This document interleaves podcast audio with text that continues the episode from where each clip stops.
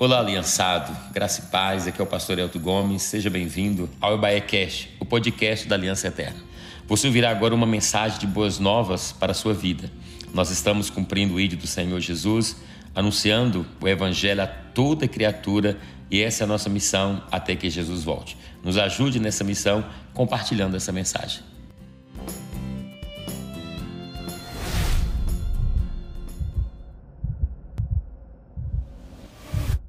Olá, meus queridos, graça e paz, tudo bem com você? Graças a Deus, estamos começando a nossa segunda semana do nosso propósito de jejum e oração. Que tempo bom, meu irmão, que tempo precioso, que tempo oportuno que nós estamos tendo na presença de Deus, de nos fortalecer com o Senhor, de estar no secreto com Deus, recebendo aquilo que o Senhor tem para nós. Então, permaneça firme nesse propósito de jejum e oração. Hoje eu quero compartilhar com você no nosso devocional aqui, João capítulo 8. Hoje estamos no oitavo dia. E esse capítulo começa com uma história muito interessante, mais uma das histórias de João, que João vai contar a respeito de Jesus. Mais uma mostrando a humanidade de Jesus, esse Jesus que entende o ser humano, esse Jesus que sabe das fraquezas, das dores, que sabe das limitações.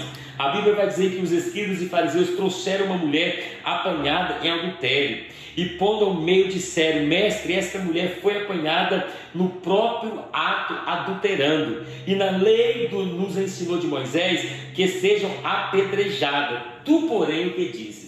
E Jesus ficou ouvindo essa mulher, esses os escribas e fariseus. Jesus continuava, a Bíblia diz, escrevendo com o dedo no chão.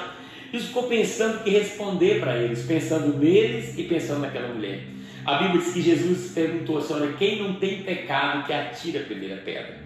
A Bíblia vai dizer que um por um começaram a colocar, começando dos mais velhos, a pedra no chão e eles foram embora. Jesus levantando a cabeça disse: Mulher, cadê os seus acusadores?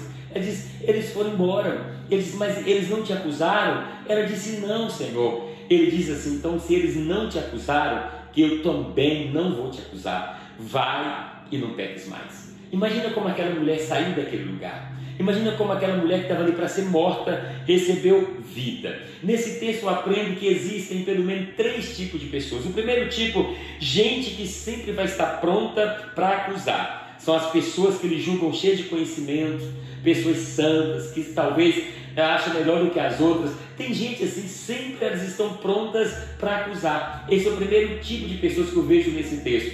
O segundo tipo é de gente que tropeça como essa mulher, gente que comete erros, ela estava ali tropeçando, cometendo um erro. Existem pessoas assim, eu e você, nós somos assim. E o terceiro tipo de pessoas nesse texto é gente semelhante a Jesus, sabe? Que, que sabe perdoar, que não atira pedra, que estende a mão, que levanta o que está caído. Existem esses três tipos de pessoas, e nesse tempo agora que nós estamos vivendo, não é tempo de acusar ninguém. Nós não somos acusadores, já tem um inimigo que acusa, não é verdade? É tempo da gente agir à semelhança de Jesus, estender a mão e levantar aquele que está caído.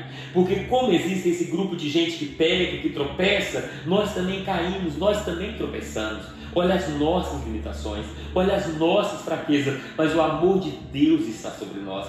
A graça do Senhor repousa sobre a nossa vida a cada dia. Então, nesse oitavo dia de propósito, receba do amor do Senhor. Deus te ama, receba essa graça de Deus, sabe? Se livre de toda acusação do inimigo. Talvez pessoas tenham te acusado, inimigo e te acusa, vai dizer para você: você nunca ora como você é, poderia orar, você não merece ser abençoado. Não, é mentira do inimigo. Deus te ama, não é por aquilo que você fez ou deixou de fazer. Deus te ama porque você é filho. E João vai dizer, 1,12, que nós somos filhos amados de Deus. Então nós temos um pai amoroso, um pai cuidadoso, nós temos um pai provedor que está cuidando de nós. Eu sei que o momento é complicado, né? Todo o comércio está fechado, você que está aqui em Belo Horizonte, o comércio está fechado, sabe? Estamos em isolamento, mas os céus continuam abertos. Continue em Deus, em oração na presença do Senhor, Ele vai te abençoar. Então, nesse dia de hoje, seja fortalecido, receba a graça, o perdão, receba a bênção de Deus sobre a sua vida, juntamente com a sua família. Ser abençoado e fortalecido nesse dia, em nome do Senhor Jesus. Que Deus te abençoe, querido.